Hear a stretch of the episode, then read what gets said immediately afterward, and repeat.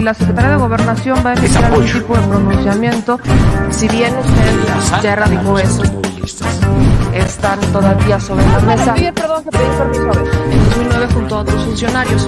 Eh, preguntarle, porque aquí... Los funcionarios somos simplemente administradores de los dineros del pueblo.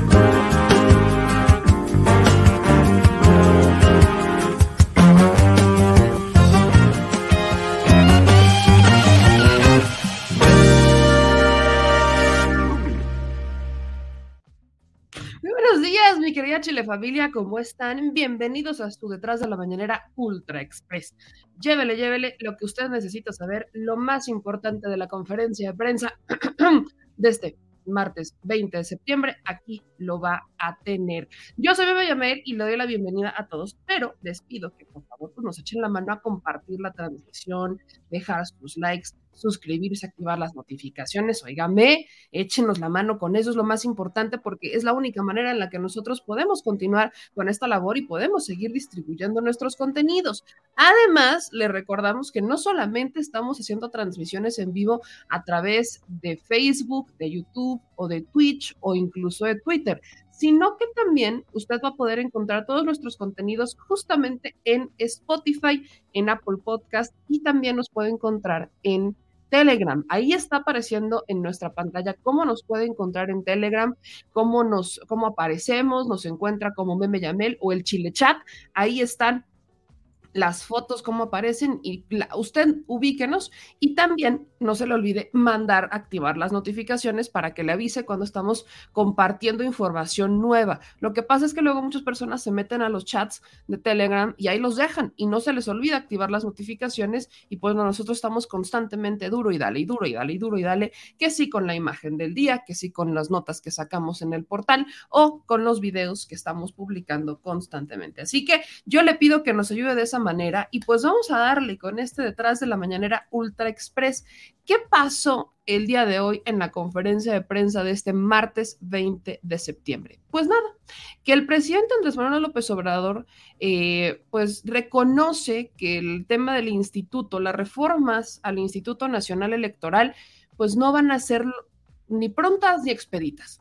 De hecho, dice ya el propio presidente Andrés Manuel López Obrador que estas reformas pues tendrán, ya le va a tocar a alguien más, ya le tocará a una siguiente administración encabezar estas reformas y empezar a pues, continuar con una transformación profunda del Instituto Nacional Electoral. El presidente habla que pues lamentablemente el conservadurismo sigue siendo completamente arraigado en algunos sectores y en el instituto, por supuesto que termina por ser... Eh, pues más, eh, pues más arraigado, o sea, está todavía más, más fuerte. El presidente dice que estos aparatos que se utilizaron justo para construir o fortalecer a estos sectores de poder, pues nada más y nada menos están diseñados para eso, diseñados de origen. Eh, recordamos que el Instituto Nacional Electoral pues e, es un instituto que fue creado eh, supuestamente para regular las elecciones, pero en realidad ha fortalecido a un sector político. No es para los ciudadanos, debería de ser para los ciudadanos. Lo, lo, hemos repetido muchas veces en este espacio. Somos los ciudadanos quienes debemos de mantener o debemos de tener el control del Instituto Nacional Electoral. Vaya, a quien nos debe lealtad es a nosotros, no a los políticos pero la manera en la que son elegidos los consejeros es lo que cambia todo. Los consejeros del Instituto Nacional Electoral pues son electos por los diputados federales. Es a, través de esta Cámara, de la Cámara Baja, que eligen a quienes serán los consejeros, pero esa no es la única, sino que también estamos hablando de un sistema, el famoso sistema de cuotas cada uno de los consejeros que está sentado actualmente, por muy independiente que se diga, llegó por un sistema de cuotas. Así es y así ha sido. Este sistema de cuotas es que se lo repartieron de origen, es que tuvieron un pastel enfrente cuando se crea al órgano electoral en el 94. Tú, tienen este pastelote enfrente y se lo empiezan a repartir entre los partidos que en ese momento habían negociado al Instituto Nacional Electoral, que eran el PRI y el PAN. El PRI le da poder, más poder al, Partido Acción Nacional en el, para el Instituto entonces Federal Electoral, porque de esa manera iba a avalar la elección de Salinas. Era la única manera que tenía para avalarlo. O sea, era el famoso amaciato, llega con la administración de Salinas y se consolida con la de Cedillo, donde se va gestionando desde Salinas la creación de este árbitro electoral que se ha entregado a los panistas para su uso y goce y disfrute, dejémoslo así, uso, goce y disfrute. De esta manera, pues se garantizaba que se pudiera avalar una administración tan, tan puerca como la de este Carlos Salinas de Gortari. Eh, recordamos todavía el fraude, es que Salinas de Gortari no la habría ganado, la habría ganado la izquierda, pero pues se cayó el sistema, que ese fue un dicho del PAN, que, que le tocó a Manuel Bartlett hoy estando en Morena, eh, se cae el sistema y luego es el propio Diego Fernández de Ceballos quien habla a quemar todas las, todas las boletas y ahí se consolida el fraude del 88, un fraude que no tenía que haber sido, un fraude que se dio justamente por este poder que está completamente enquistado y que ya, ya, ya estaba negociado, lo que querían era pues amarrar, amarrar el negocito. Lo amarran, se crea el instituto, el árbitro electoral, y conforme van pasando los años, llega Cedillo, llega Fox, llega Calderón, llega Peña, se fueron construyendo organismos autónomos para quitarle poder al Ejecutivo Federal. Imagínense lo que es eso. Y es medio, para mí es una estrategia muy tonta, porque ya no estaban viendo un gobierno con poder, sino que estaban viendo un gobierno, pues prácticamente eh, con la cabeza agachada, a los empresarios. Agachón, un gobierno agachón, un gobierno que solo obedeciera órdenes de los empresarios. Eso fue el neoliberalismo. Y con esta idea se empiezan a crear organismos autónomos reguladores que supuestamente llegarían a hacer las chambas y eso no pasó. Empezaron a avalar las actividades monopólicas, empezaron a avalar las actividades de derecha, empezaron a avalar los abusos, empezaron a avalar todo tipo de despojos a los ciudadanos y empezaron a avalar las injusticias y las violaciones a los derechos de los ciudadanos con tal de poner sus derechos de por medio y primero.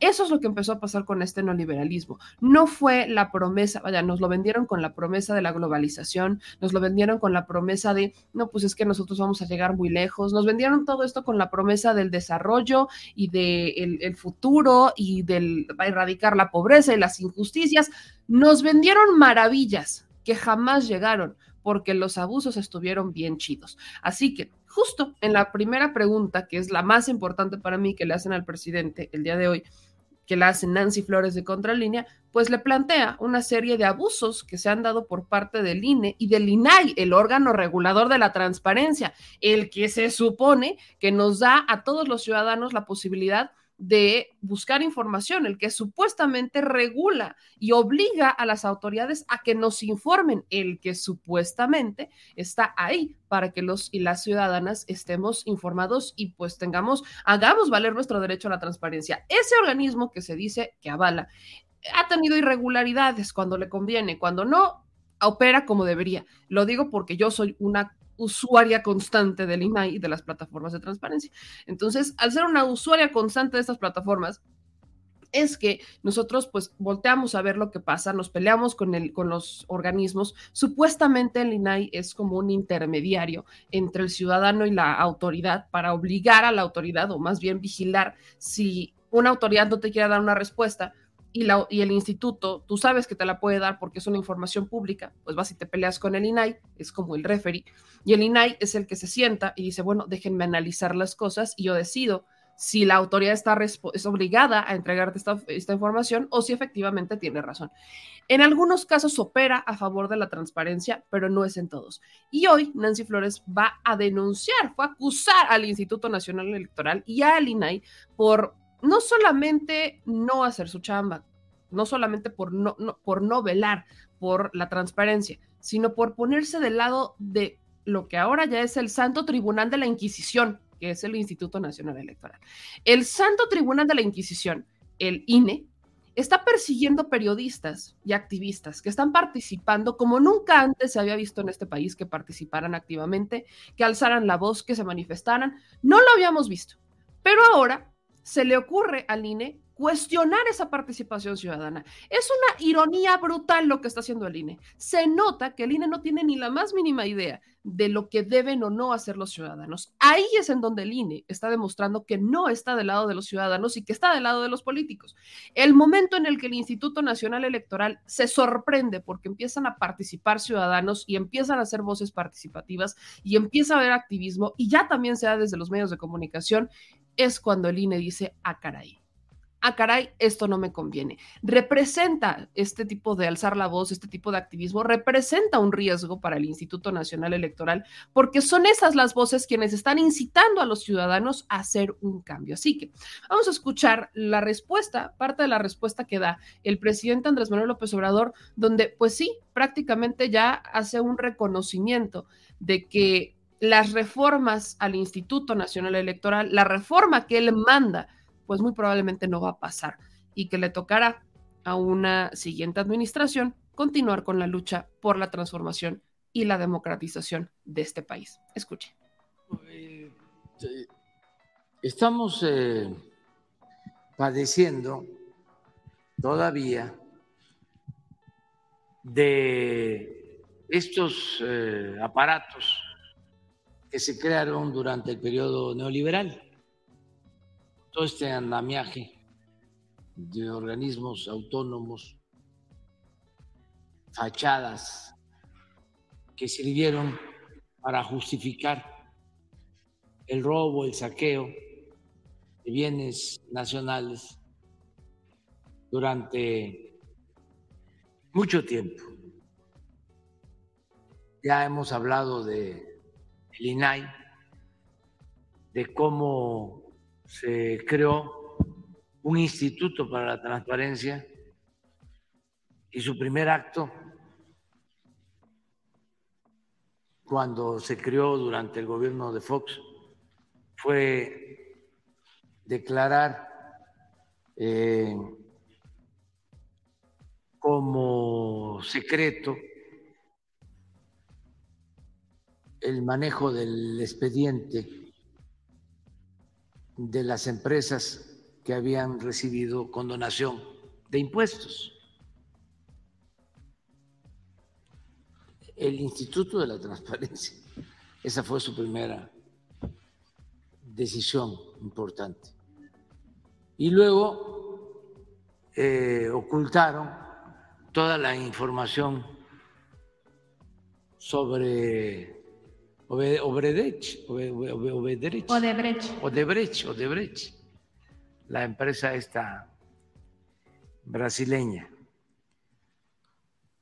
Y pues es igual que otras.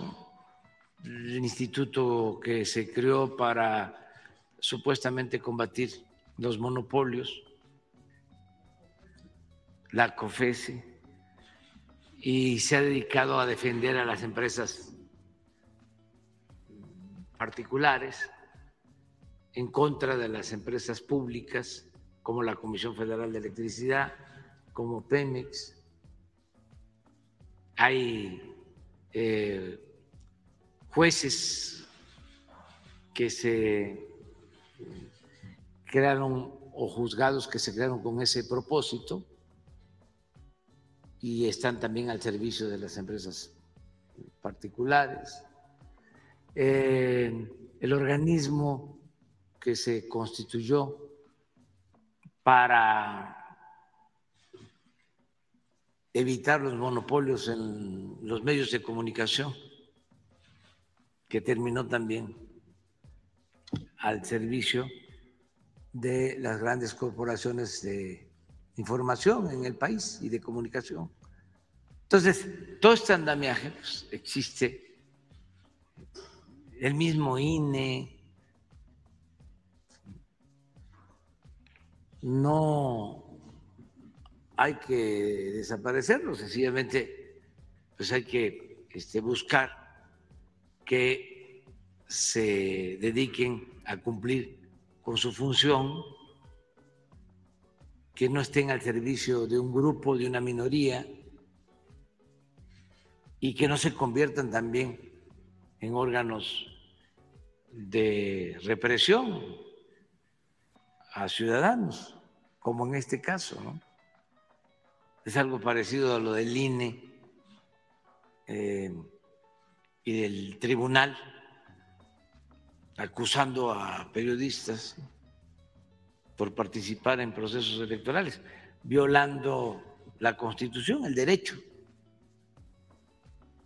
a la libre expresión de las ideas.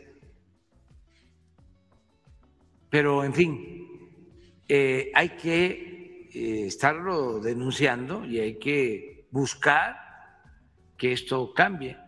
Ya nosotros, eh, en lo que a mí me corresponde como presidente, en el tiempo que nos queda, pues ya va a ser muy difícil pero son eh, procesos que deben de continuarse, no dejar de denunciarlos, porque eso es muy importante, la denuncia. Eh, y eh, en su momento llevar a cabo reformas para que esto cambie hay que terminar de desmontar todo el aparato eh, neoliberal o neoporfirista que se creó en el transcurso de 36 años.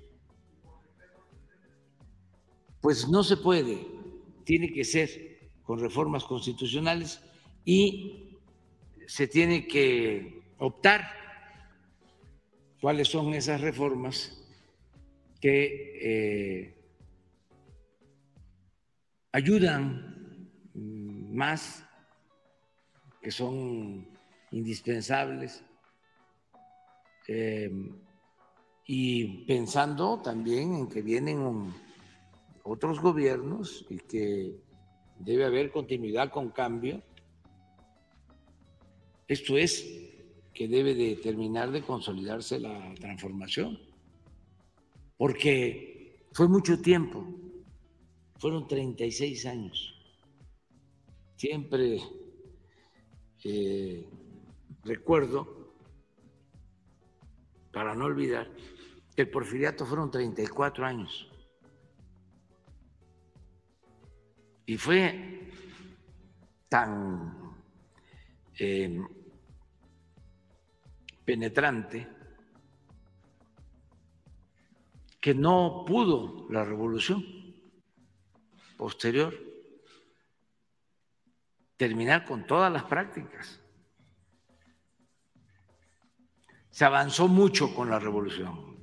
Estamos hablando de la revolución más eh, importante en el mundo Ahí está un fragmento de lo que dijo el presidente Andrés Manuel López Obrador, que pues ya le tocará a otra administración porque pues no se pueden hacer reformas secundarias. Esto lo hemos platicado con Álvaro Arreola, con nuestro experto electoral, y él dice que sí hay posibilidad con las reformas secundarias, con las reformas a leyes secundarias, al menos, no para hacer cambios tan profundos como una reforma constitucional, pero al menos sí para empezar a hacer ciertos cambios, para empezar a inclinar un poquito la balanza y que no esté tan cargada a favor de un árbitro que lo único que ha hecho pues es ir en contra de los ciudadanos. Entonces, sí existe una posibilidad que plantean los expertos de sí se pueden hacer reformas al instituto, pero desde, la, desde leyes secundarias, que pudiera incluso quedar esto a consideración de los legisladores, pero pues el presidente dice que sí se tiene que hacer una reforma constitucional y una reforma profunda y ya habla de esta continuidad, de esta transformación y continuidad,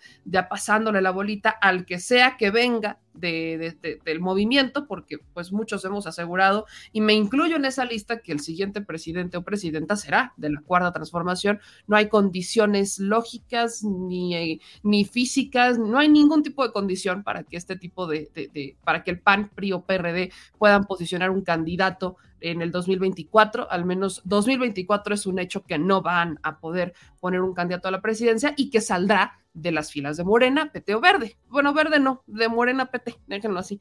Eh, entonces, saldrá de la cuarta transformación el siguiente presidente o presidenta y le está pasando la bolita. Eso también lo hizo con la reforma a la ley eléctrica, por ejemplo, una reforma, la constitucional a la, este, a la industria eléctrica para fortalecer a la Comisión Federal de Electricidad, esa misma reforma que está ocasionando problemas con Estados Unidos y Canadá.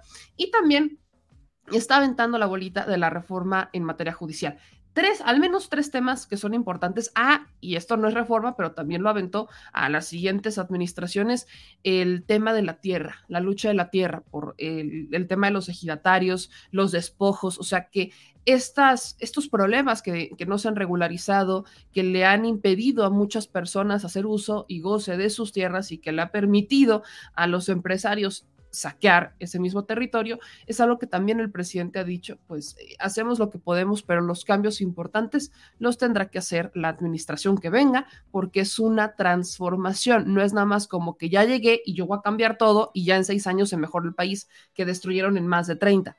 Sabemos que eso es imposible. Aquellas personas que estamos conscientes del proceso de transformación, sabemos que seis años no van a ser suficientes. De ahí la importancia de saber elegir cómo vamos a continuar la transformación.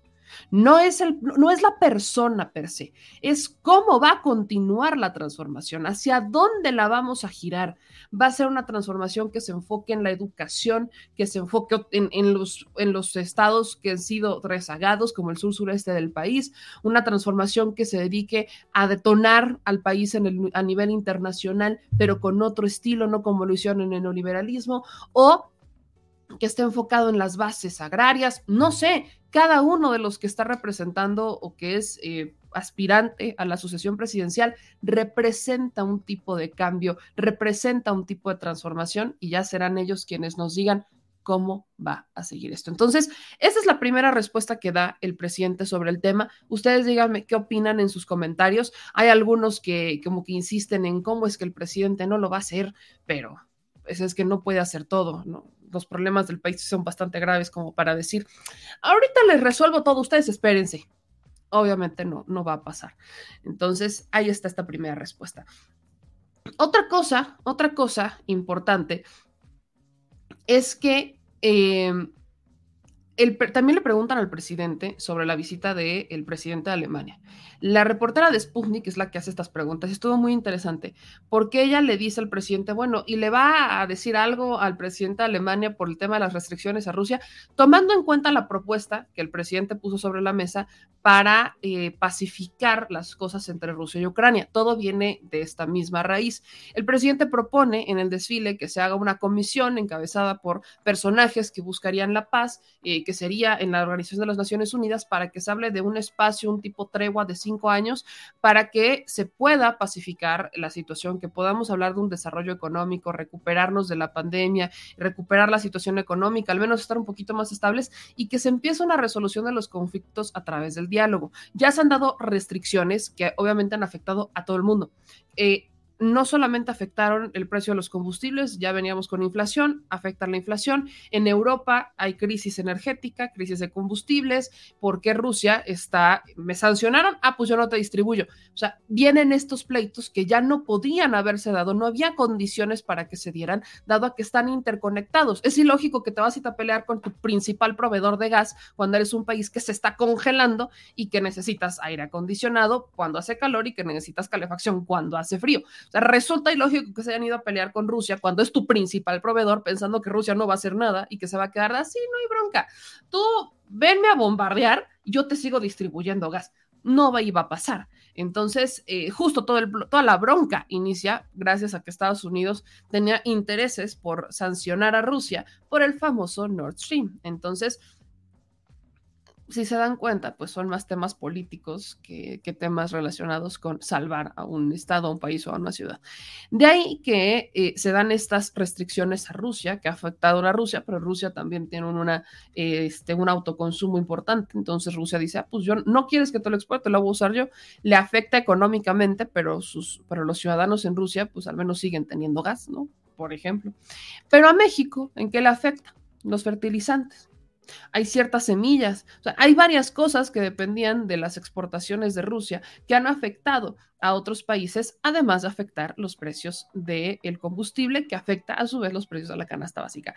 Esto, eh, estas restricciones, por supuesto que el presidente ha estado en contra de las restricciones y más en tiempos como esto, y de ahí la pregunta que hace la reportera de Sputnik de, pues si no le va a decir algo al presidente de Alemania ahorita en su visita sobre estas restricciones, este, si le va a comentar, no se lo va a comentar, qué pasó que, dijo que no, pero lo que dice el presidente sobre la visita de Frank Walter Steinmeier, creo que lo dije bien, espero haberlo dicho bien, pero quizás no, eh, son para pues hacer, pues continuar con estas negociaciones, eh, mantener una relación con México.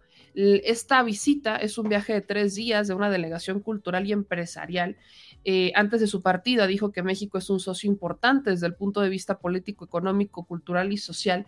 Y el presidente va a pronunciar un discurso ante el Senado, ya sabemos la visita, la Cámara del Congreso mexicano responsable de la política exterior y será nombrado ciudadano de honor en la Ciudad de México.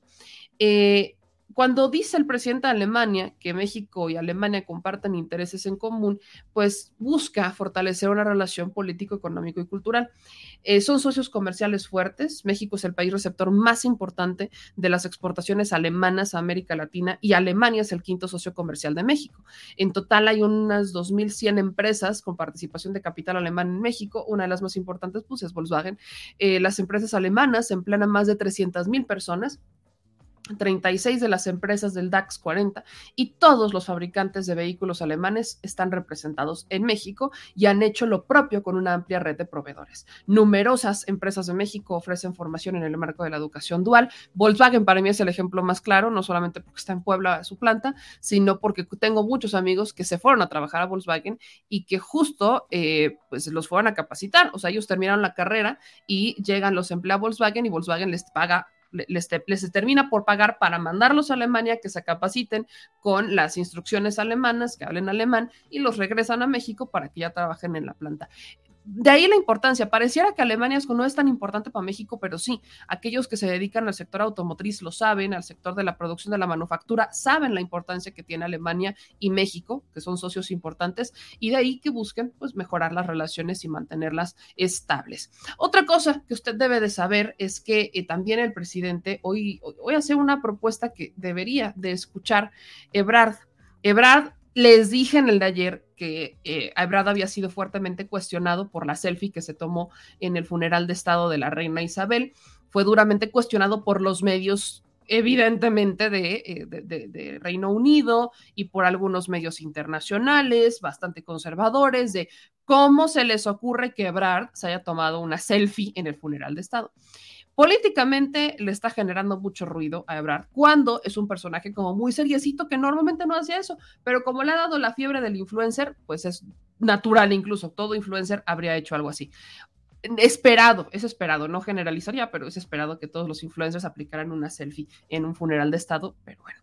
Lo hace Brad, se lo preguntan también al presidente, el presidente dijo, pues eso qué, o sea, Ebrard tenía que ir, yo no puedo ir, yo tengo cosas que hacer acá, me tocó desfile, me tocó fiestas patrias, yo no voy a ir al funeral de, de, Estado, además es una forma de, pues de decir, eso es una chamba que le toca a Marcelo Ebrard, yo le mando mis condolencias al pueblo este, de Reino Unido y obviamente a la familia real, pero sabemos también que el presidente es antimonárquico. No iba a ir eh, el presidente a besar a los pies a una reina, sobre todo cuando la soberanía, lo que defiende el presidente Andrés Manuel López Obrador, es la soberanía de los, de los pueblos, no la soberanía de, las, de, los reyes o de los intereses particulares, particulares conservadores. De ahí que manda al canciller Marcelo Ebrard, pero habla de algo que sí es importante y dice que él cree que Ebrard debería de poner clínicas móviles en consulados mexicanos para apoyar a los héroes anónimos. Esto lo están haciendo, estas propuestas las están haciendo los ciudadanos como para decir, oigan, ¿por qué no Ebrard se avienta una propuesta? Y, lo recuerdo de esta manera. El presidente le ha dado una, un respaldo importante a Marcelo Ebrard, pero lo que más se le ha cuestionado a Ebrard ha sido el tema de los consulados. Sí ha tenido un gran resultado a nivel internacional, sí ha hecho mucho eco a nivel internacional, pero esta propuesta que me manda Madame Kika creo que sí es importante que la escuche porque es la propuesta de muchos paisanos.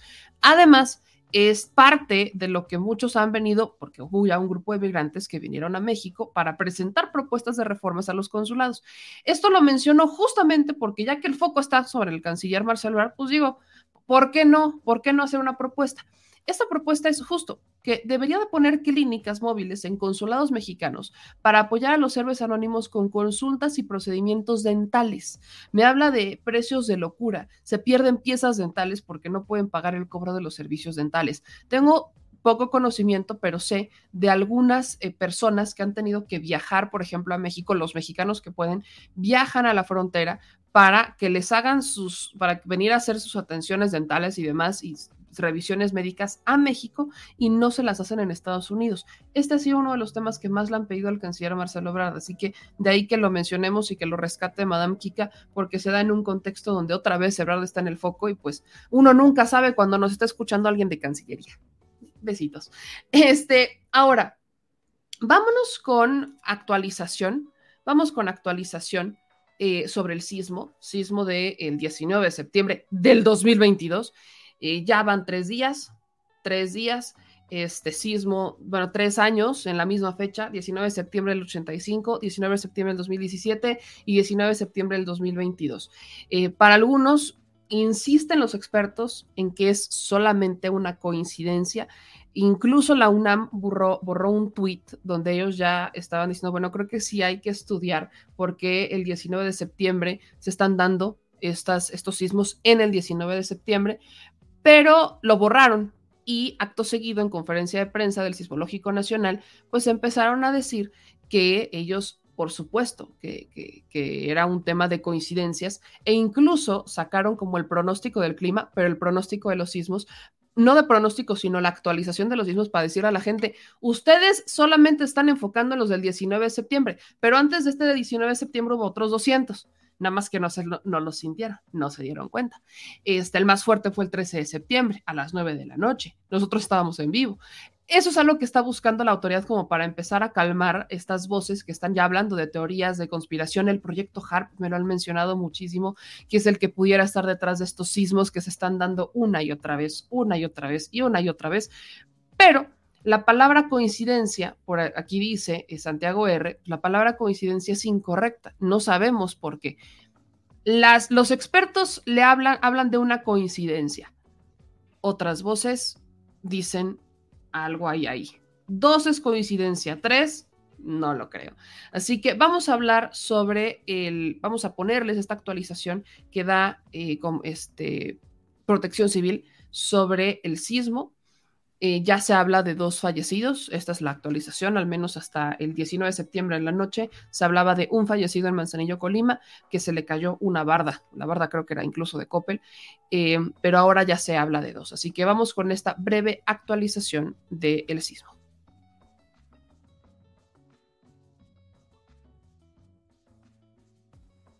Con su permiso, señor presidente, muy buen día para todos y para todas el día de ayer, 19 eh, de septiembre de 2022, a las 12.19 horas se llevó a cabo el simulacro nacional eh, programado en todo el país, en la cual tuvo una participación excelente, con mucho respeto, con mucho compromiso por parte de todos los ciudadanos. Eh, participaron las 32 entidades federativas, se tiene un estimado eh, promedio de 30 millones de participantes. A las 12.19, como menciono, eh, se activaron las alertas sísmicas en nueve estados de la República y se llevó a cabo este simulacro. A las 12.45 horas eh, se instaló y se activó el Comité Nacional de Emergencias encabezado por la secretaria Rosa Isela Rodríguez, el eh, secretario Luis Crescencio Sandoval y el secretario Rafael Ojeda. Eh, a las 13.05 de la tarde se suscita el sismo de magnitud 7.7 con epicentro en Cualcomán, Michoacán, a una profundidad de 15 kilómetros a 63 kilómetros al sur de Cualcomán. De manera inmediata, estando presentes todos en el Comité Nacional de Emergencias, se realizó la activación de planes y los protocolos de auxilio a la población y la evaluación de daños que todavía continúa el día de hoy. En las entidades cercanas al epicentro, así como en aquellas ubicadas en el Valle de México. Hasta las 7 de la mañana del día de hoy, se han registrado 692 réplicas del sismo magnitud 7.7 ocurrido en Michoacán, siendo la de mayor magnitud de 5.8 a las 3.22 de la mañana del día de hoy. Eh, las acciones implementadas de manera inmediata y que siguen vigentes al día de hoy es la comunicación con las entidades federativas y las dependencias del Gobierno de México ubicadas en las zonas afectadas la activación y el despliegue de los elementos de la Secretaría de la Defensa Nacional, la Secretaría de la Marina y Guardia Nacional a través de los planes de auxilio a la población. Eh, las acciones de evacuación, así como de búsqueda y rescate en las zonas de afectaciones a infraestructura. El recorrido de evaluación en los diferentes sectores, y además el restablecimiento del servicio de energía y telecomunicaciones, así como el aseguramiento de abasto de agua potable. El día de ayer, por la tarde-noche, se realizó el despliegue de una misión de enlace y comunicación de la Coordinación Nacional de Protección Civil a los estados de Colima y de Michoacán para apoyar en las labores de atención de emergencia y apoyar a los gobiernos eh, estatales y municipales en el levantamiento de la evaluación de daños. Tras los primeros eh, recorridos de evaluación de daños realizados por las autoridades de los tres niveles de gobierno, es posible ubicar la mayor afectación en los estados de Colima y de Michoacán. En el estado de Colima, dos fallecidos, los cuales se eh, eh, eh, fueron en Manzanillo. Una mujer que fue pues severamente lastimada porque le cayó un, muro, un muro y, falleció, y un hombre que también fue, recibió severos pues heridas y falleció por el colapso de un techo en una plaza comercial. Hubo nueve lesionados en Colima y en eh, nada más, en nueve, por lo pronto estamos en Colima, los eh, lesionados fueron en Manzanillo y en Tecomán y se estima aproximadamente 153 viviendas afectadas por daños estructurales y en fachadas. 20 inmuebles con daños estructurales y dos templos religiosos, siete unidades médicas, cinco puentes dañados, ocho derrumbes eh, carreteros y la Conagua está realizando una evaluación de la presa Trojes por la presencia de grietas. En el estado de Michoacán, un lesionado por caída de vidrio en un hospital rural del IMSS de, en Cualcomán, un colapso en fachadas de, vivienda, 30 escuelas con daños y 21 unidades médicas afectadas. Eh, tenemos eh, aproximadamente estos daños hasta el momento. Eh, mañana será con mayor precisión los daños realizados en estos dos estados. La participación de las Fuerzas Armadas ha sido muy importante. 3.600 elementos de la Sedena, de la Marina y de la Guardia Nacional. Se activó de manera inmediata el plan DN3 en su fase de auxilio, el Plan Marina y el Plan Guardia Nacional también en la fase de auxilio. Nos encontramos en este momento ya eh, respaldando a los eh, gobernadores y la, gobernadora de Colima y gobernador de Michoacán en la eh, levantamiento de daños y además en respaldar a la población que resultó afectada. Considerando que fue un sismo de alta magnitud de 7.7, eh, el resultado eh, de las afectaciones no son de, mayores riesgos. Lamentamos profundamente los dos fallecimientos en, el estado de Colima, pero las afectaciones a la infraestructura y eh, además a estructura privada son menores y serán atendidas en el menor plazo. Quedo a sus órdenes. Ahí está, ahí está la actualización que hace eh, comunicación, digo, que hace la Coordinación de Protección Civil sobre el sismo. Y como se darán cuenta, ya llegó el señor productor. Sí. Me, dio el charolazo. Dije, ¡ah!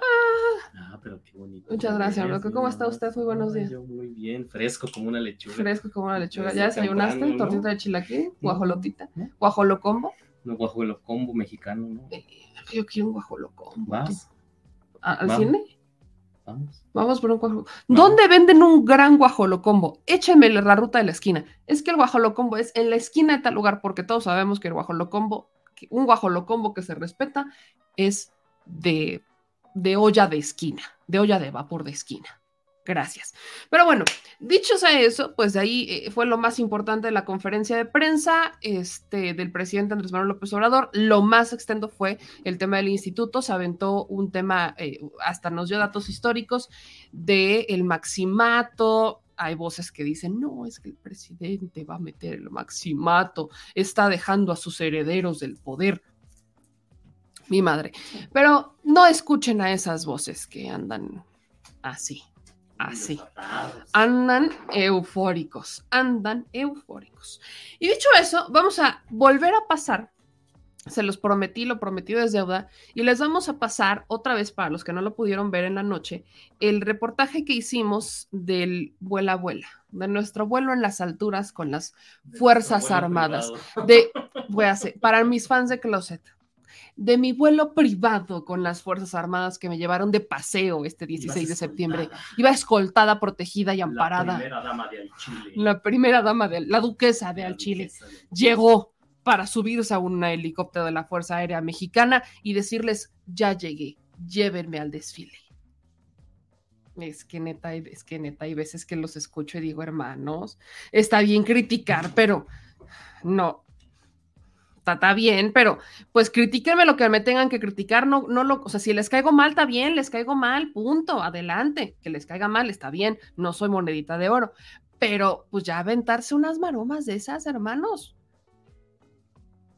Dicho eso, vamos a darles a todas y todos ustedes este reportaje de lo que sí fuimos a hacer al en el avión, el helicóptero de la Fuerza Aérea Mexicana, el reportaje que hicimos con las Fuerzas Aéreas, con la Sedena, que no, no fue un, no fue un charolazo, no fue un tema de privilegios, fue un reportaje solicitado donde hubo varios medios de comunicación, es algo que se hace año con año, así que que no les extrañes. Yo sé que antes, y esto es algo que sí debo reconocer y agradezco muchísimo la apertura de las Fuerzas Armadas de aceptarnos cuando no somos uno grande en medio como Televisa, TV Azteca, el 11, o sea, son medios tradicionales que tienen muchísimos años, entonces yo, yo le agradezco muchísimo a las Fuerzas Armadas que pues nosotros solicitamos hacer un reportaje, nos dijeron, venga, chepa acá, entonces, este, este, pues perfectamente pudimos llegar y hacer este reportaje y nos permitieron estar este, presentes y nos permitieron hacer lo que hacen los medios tradicionales. Esta apertura yo la reconozco, yo la celebro.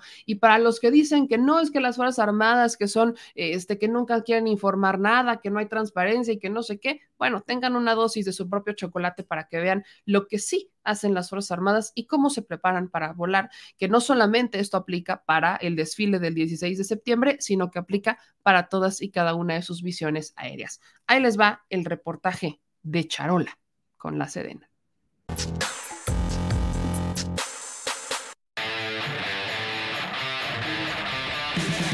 ¿Qué onda, mi querida familia? ¿Cómo están?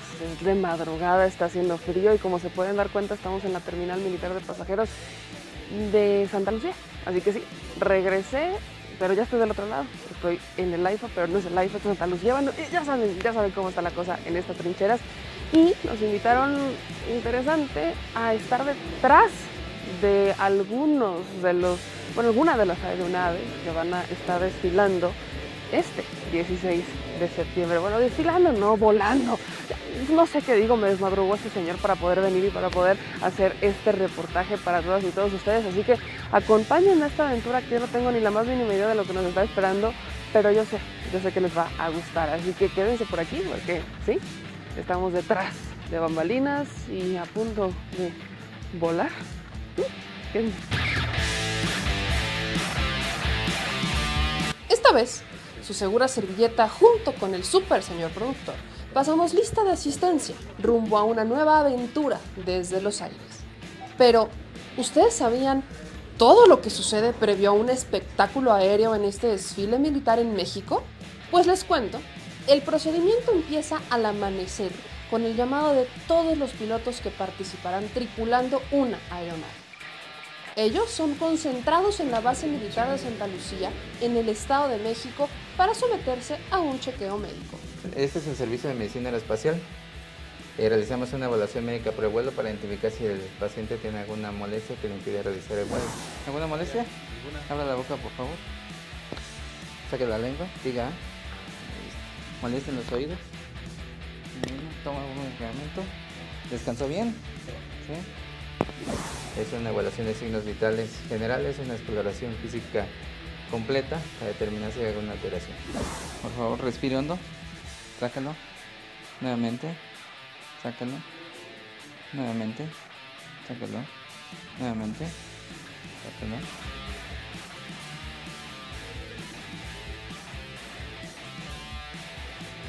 En caso de que no la haya, pues el paciente, o en este caso los pilotos, este, resultan aptos y este, pueden realizar sus actividades de vuelo.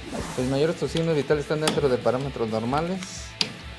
Su exploración física está completa, está sin novedad, está usted apto para volar. Buen día. Primera prueba superada. Ahora, todos los pilotos son trasladados a otra zona de la base. Ya estamos en el auditorio de la base aérea de Santa Lucía, en donde le van a dar información a 200 pilotos y sus tripulaciones para emprender el vuelo. No importa la desmañanada, todos ellos llegan motivados por un mismo objetivo. Estamos este, festejando el, un aniversario más de la independencia de México y preparándonos en el briefing para la parada aérea que se va a hacer el día de hoy. En este desfile aéreo participa personal de la Secretaría de Marina, de la Fuerza Aérea Mexicana y también de la Guardia Nacional. Somos parte de la Guardia Nacional, volamos los equipos 727 y helicópteros Black Hawk y MI. Pero, ¿para qué requieren los pilotos escuchar esta junta tan importante previa al vuelo? Bueno, es muy importante y es una parte medular porque aquí nosotros podemos obtener las condiciones meteorológicas, el esquema de la maniobra y cualquier situación que puede afectar a la operación aérea. Es entonces en estas reuniones donde se decide si están en las condiciones para volar o no. En esta reunión prevuelo se manifiesta todo lo planeado y eh, por lo que corresponde a las condiciones meteorológicas sí es aquí donde se decide. ¿Cómo cuánto tiempo llevan en planear estas reuniones? Estas reuniones prevuelo son rutinarias. No nada más se hacen para el desfile, se hacen para cada operación aérea. Entonces, ¿hay condiciones para volar? Sí, en este momento sí hay condiciones para volar, para, para hacer el esquema, pero aún así, si, en este, si las condiciones meteorológicas son cambiantes, entonces si no fueran óptimas en el transcurso de que se va a llevar a cabo la operación, también las autoridades correspondientes lo comunican y se puede cambiar de esquema o cancelar la operación. Siempre hay un riesgo en una operación aérea, son riesgos calculados y siempre hay un plan alterno. La juventud y experiencia se mezclan en estos grupos de pilotos donde muchos de ellos forman parte de familias que tradicionalmente se han dedicado a la milicia. Es algo, un sueño desde chico, ¿no? Yo me acuerdo que tuve tíos que fueron aviadores también y pues yo los veía y pues, al final de cuentas fue un sueño que se cumplió hasta cierto punto. En este briefing también se repasan todas las formaciones que por varias semanas han estado practicando para ponerlas en marcha el día del evento. Como piloto de helicópteros vamos a hacer tres pasadas al Zócalo en escurrimiento con varias aeronaves con Black, con Bell 407, con Bell 412 y MI-17 entre Guardia Nacional, Marina y Fuerza Aérea. Esta vez ensayaron un total de 103 aeronaves, 43 de ala rotativa y 60 de ala fija. Sabiendo que ya todo se desarrollaba conforme al itinerario, el grupo de medios de comunicación que fuimos invitados por la Sedena nos preparábamos para llegar hasta el hangar principal. Esto se pone interesante. Esto se pone interesante. Ando aquí, hermanos, aquí. ¿Cuántos nos caben por ¡Ah! Ya llegamos al escuadrón aéreo 101, en donde vamos a abordar uno de los helicópteros, es Cougar, así se llama. Esta unidad es, un, es una aeronave rotativa, que si no me regaña el señor productor si lo digo mal. Entonces, eh, quédense pendientes, la neta esto está muy chido, se está poniendo muy interesante. Yo ando nerviosa, nunca me he subido un helicóptero en toda mi vida, así que yo sé que esto les va a gustar y la neta, la neta lo vale.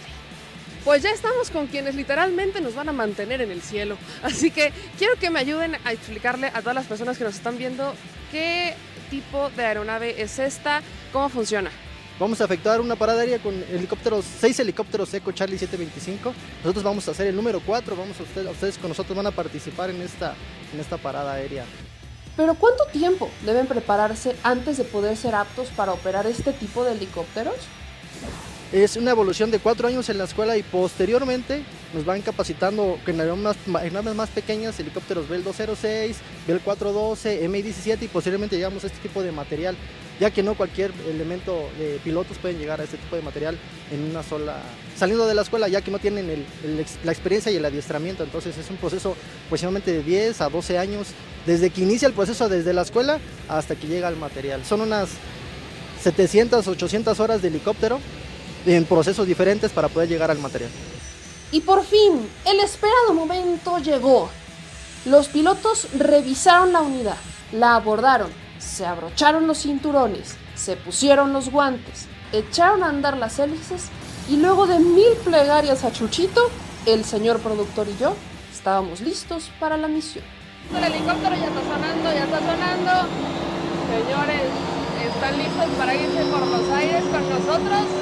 Porque yo sí.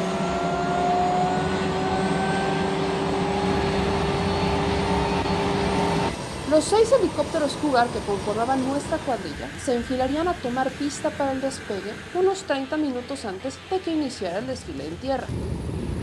Y así, en menos de lo que dura un parpadeo, yo ya andaba en las alturas. Vivir la experiencia de observar desde arriba lo extensa que es la Ciudad de México de verdad no tiene comparación. Le dimos decenas de vueltas hasta que nos tocó hacer la primera intervención. Se aproxima hacia nosotros una escuadrilla de seis helicópteros Eco Charlie 725 de la Fuerza Aérea Mexicana, que son utilizados para realizar operaciones de ambulancia aérea y traslado de vacunas contra COVID-19.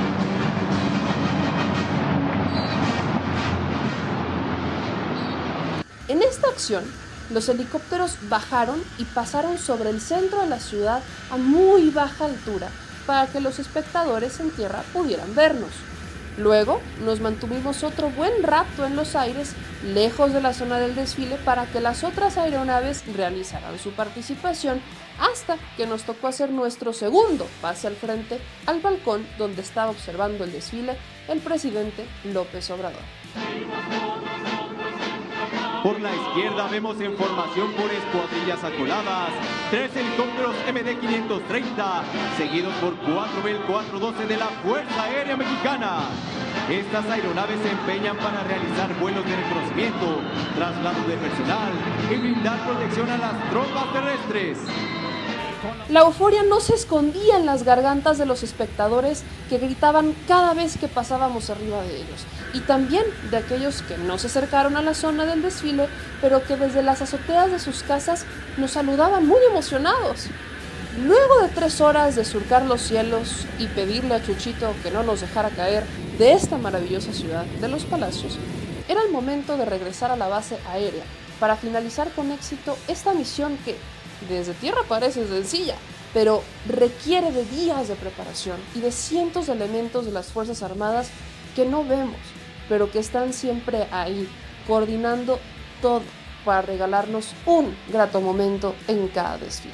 Y también hay otros miles de soldados, algunos lejos de casa y de sus familias, que están siempre alerta para entrar en acción en situaciones difíciles de la vida diaria y que han sido capacitados para velar por la tranquilidad de cada uno de los mexicanos que vivimos en esta gran nación. El Escuadrón 101 aterrizado. Espero que les haya gustado todo lo que vieron en este pues desfile de las alturas, dejémoslo así. Yo estoy muy contenta, vimos unas formaciones bellísimas, la bandera, los otros, las otras aeronaves pasar. Espero que les haya gustado y déjenme sus comentarios, una experiencia que me dejó toda entorticolada, pero de verdad muy, muy entretenida.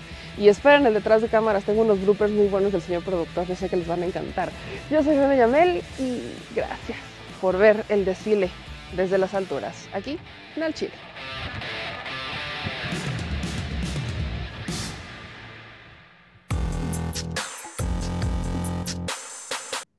¿Qué hubo? ¿Les gustó? ¿Les gustó el desfile desde las alturas? Ese es el reportaje que fuimos a hacer con las Fuerzas Armadas. Eh, cada uno de los medios sacó su propia propuesta para su respectiva este, pues, chamba, pero nosotros hicimos esta, así que espero que les haya gustado y esperen porque seguiremos haciendo reportajes con la Sedena si me dan chance, con la Marina si me dan chance, con la Guardia Nacional, con quien me den chance. Allá voy a andar metida.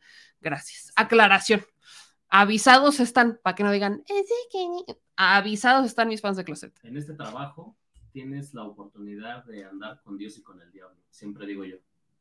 Vaya, si a mí me dejan entrevistar las Tascárraga, lo entrevisto, hermanos.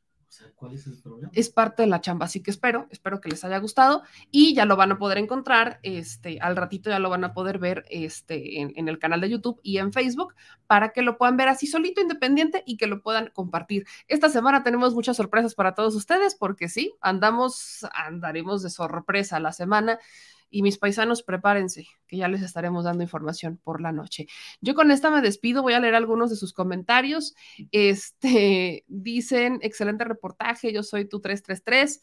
Dice Elvia Pérez, felicidades, qué bonito reportaje, una experiencia inolvidable. La neta, sí, ahí les va a spoiler. Cuando me bajé del helicóptero y llegamos este, de regreso a, a nuestros aposentos, porque así hay que, como duquesa, llegamos a nuestros aposentos. Este, cuando llegamos literalmente al trono, yo estaba sentada y yo sentía que se movía todo y me temblaba, porque aparte un helicóptero pues va, va vibrando por las hélices, entonces va, va, va, vibrando y aparte luego subían y bajaban y yo... Eran los baches aéreos. Había baches. De verdad, la pasé muy bien, pero venía de una desvelada, nos dormimos el 15, ¿a qué hora nos dormimos el 15? Nos dormimos el 16. Dormimos, dormimos el 16, entonces despertamos súper temprano a las 3 de la mañana para poder llegar. Yo estaba desvelada, desmañanada, estaba yo así, y súbete a un helicóptero, va vibrando, vas a altura y te va haciendo, uy, y yo, y yo nada más iba agarrada, yo iba literal en una esquina, iba en una esquina agarrada de, ayúdame, señor. Pásenme un tehuacán con limón y sal.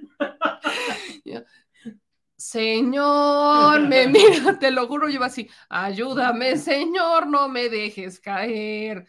Porque aparte luego iba para abajo, o sea, sí, No, hacía bajadas. abrimos- abrimos las Y, ah, y es que les encantó abrir ventanillas, entonces yo iba así. Congelada. Y yo, aparte frío que entra, y yo. Yo, no, no, no, no, no, no, no, no, no, yo estaba, nunca me había subido a un helicóptero. Entonces, imagínense a esa altura abrir las ventanillas del helicóptero. Yo, la neta, la vista es hermosa. O sea, debo decir, la, vista es padrísima. Para ser la primera vez, creo que lo hice bien. Creo que lo hice bien. Su prueba superada, prueba superada. El señor productor no me aventó, pero hay una promesa de espérenlo próximamente. Yo cumplí, te mandé a volar. Me mandó a volar, me mandó a volar, me mandó a volar con, con el equipo de, de la Sedena, definitivamente. Pero, dice Araceli, ¿ves? Te digo que por eso te volviste la Claro. El chino, digo, Hasta los chinos. ¡úcale! no, ya regresan. He visto muchos comentarios, prácticamente todo el chat se convirtió en una disputa entre Team Lacios y Team Chinos. Gana Team Chinos, yo lo sé. Tenía muchísimos años que no me alaciaba el cabello. Este, aquí, este está bueno. Meme rezando en el helicóptero, Padre nuestro que estamos en tus terrenos. Sí, claro. Fuimos a visitar allá. Padre nuestro que te ando visitando por aquí en las alturas, por favor, no me dejes caer. Por favor. Cuando le dije a mi mamá, mi mamá estaba así. Después me lo confesó. Mi mamá es de las que después me confiesa que ella estaba obviamente preocupada, pero imagínate.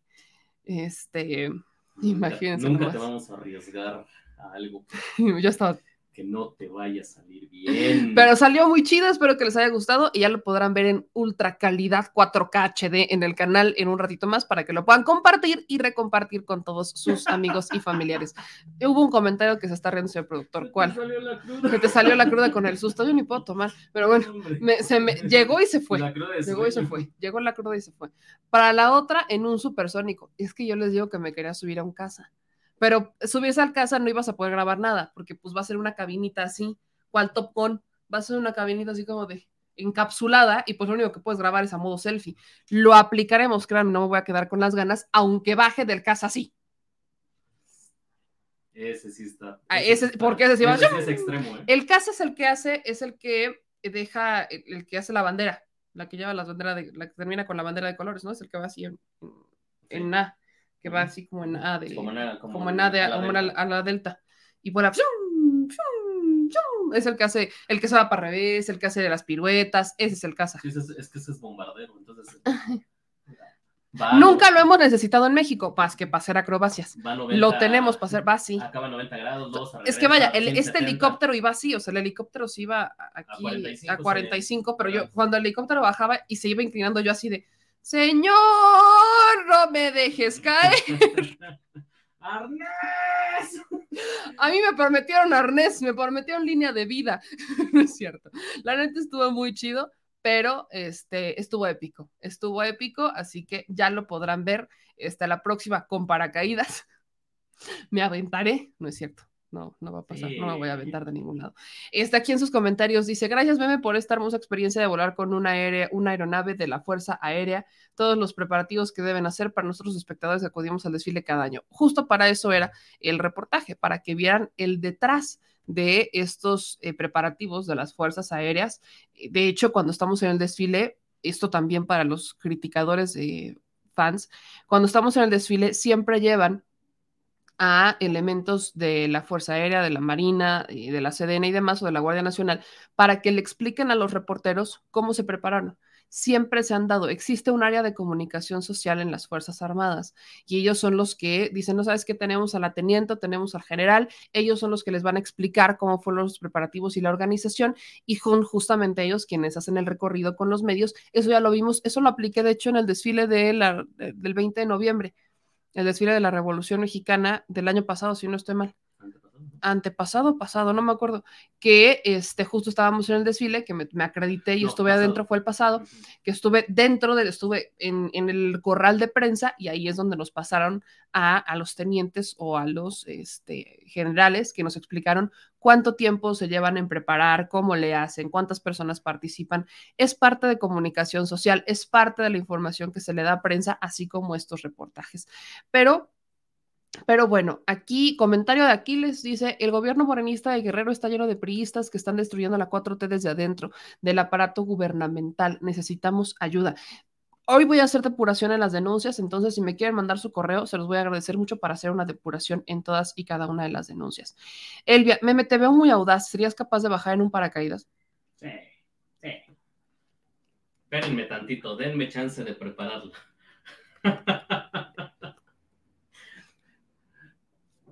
Siguiente a pregunta. bajarse a su tierra.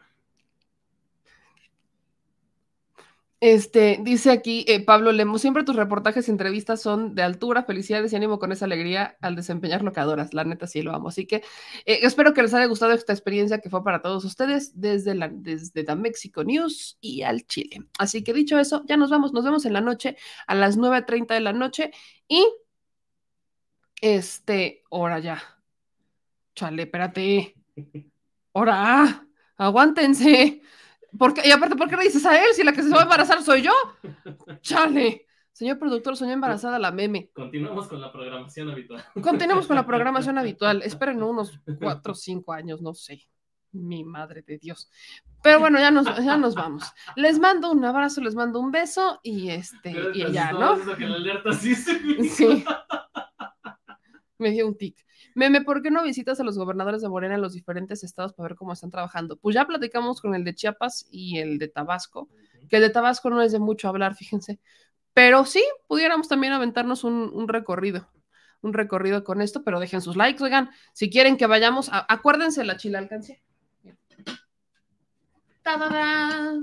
Acuérdense de la chile alcancía. Cuando ustedes quieran, oye, ¿sabes qué, meme? ¿Por qué no te lanzas a hacer este reportaje? Ya lo aplicamos con el tren Maya, así que échenos la manita con este. Ayúdenos a llegar a cada vez más lugares, ayúdenos a hacer cada vez más reportajes, más más cosas. Échenos la mano con esto.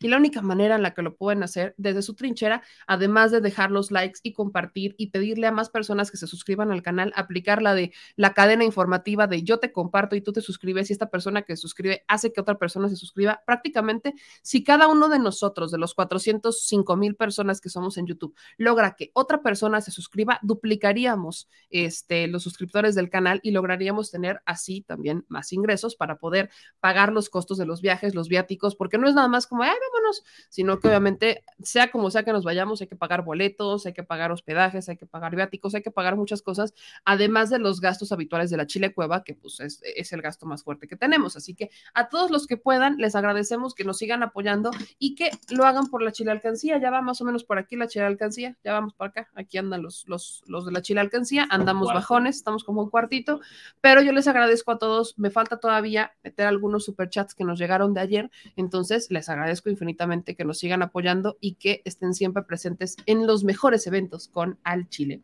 Dicho eso, les mando un, un abrazo a todos ustedes. Los dejo con el clima para que no me regañen los que necesitan saber si hoy metemos la ropa antes o después.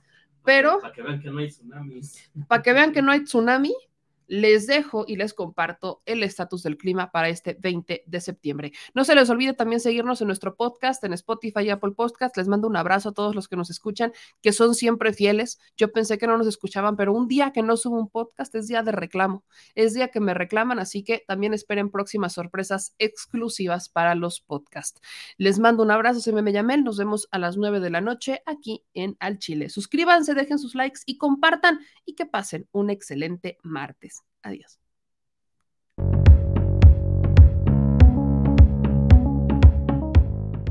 El Servicio Meteorológico Nacional de la Conagua le informa el pronóstico del tiempo.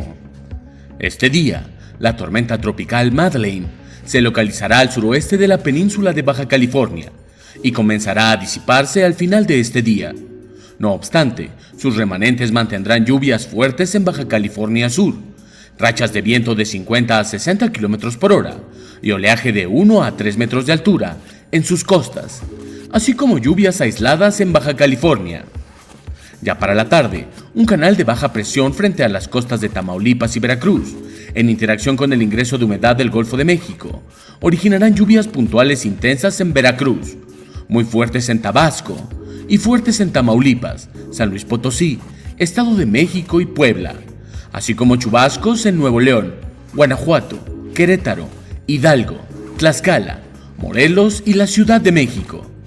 Un segundo canal de baja presión se extenderá a lo largo de la Sierra Madre Occidental y en combinación con la vaguada monzónica, que se extenderá muy próxima a las costas del Pacífico Sur mexicano y el ingreso de humedad del Océano Pacífico, ocasionarán lluvias puntuales intensas en Sonora, Sinaloa, Nayarit, Jalisco, Guerrero, Oaxaca y Chiapas, puntuales fuertes en Chihuahua, Durango, Colima y Michoacán, chubascos en Coahuila y Zacatecas, además de lluvias aisladas en Aguascalientes.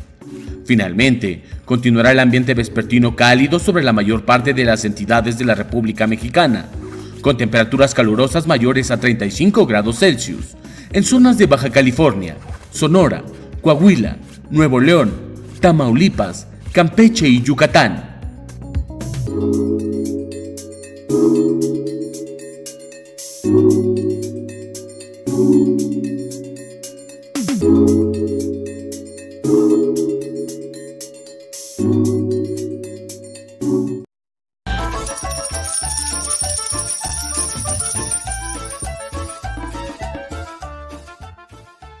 Al Chile Recuerda que una forma de apoyar nuestro proyecto e impulsarnos a generar más y mejor contenido es a través de los superchats en nuestras transmisiones en vivo. Solo tienes que dirigirte al recuadro donde escribes mensajes, darle clic al símbolo de moneda, colocar los datos de tu tarjeta bancaria, el monto a donar y de forma inmediata se verá reflejado en un recuadro de color con el mensaje de tu preferencia. Otra manera, por si no nos alcanzas a ver en vivo, es ir a la descripción de nuestro video de YouTube, darle clic a la liga de PayPal y repetir el proceso como en los superchats. Ese recurso llegará directo a nuestra cuenta bancaria. En Facebook también puedes apoyarnos de forma mensual. En el inicio de nuestra página encontrarás el botón Quiero colaborar. Ahí podrás adquirir una membresía que nos impulsará a seguir combatiendo la infodemia desde esta plataforma. Y si eres de los que no confía en la tecnología, puedes hacer un depósito o transferencia a nuestro número de tarjeta Banamex, desde cualquier establecimiento, banco y hasta tu aplicación móvil. Anótalo. El número es 4766-8415-9203-0897. Recuerda, esto es completamente voluntario y es una forma de apoyar e involucrarte más con este proyecto independiente. Hazlo tuyo y comparte.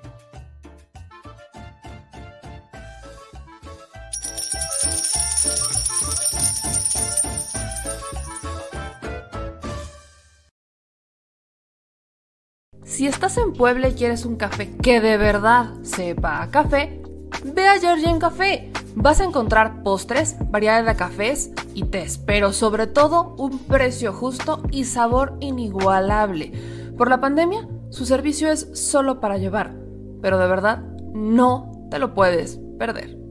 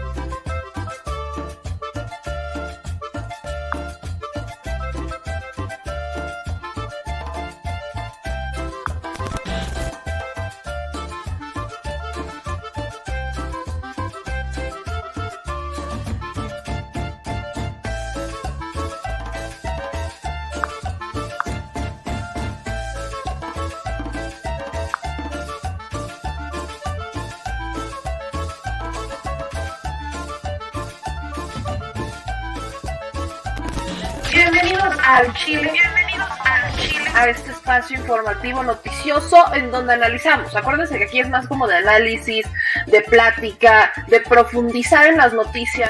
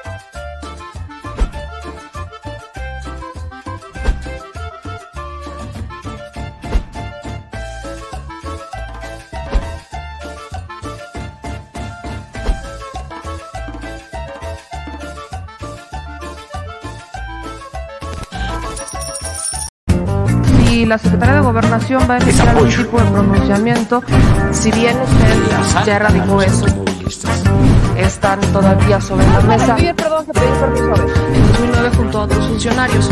Eh, preguntarle, porque aquí... Los somos simplemente administradores de los dineros del pueblo.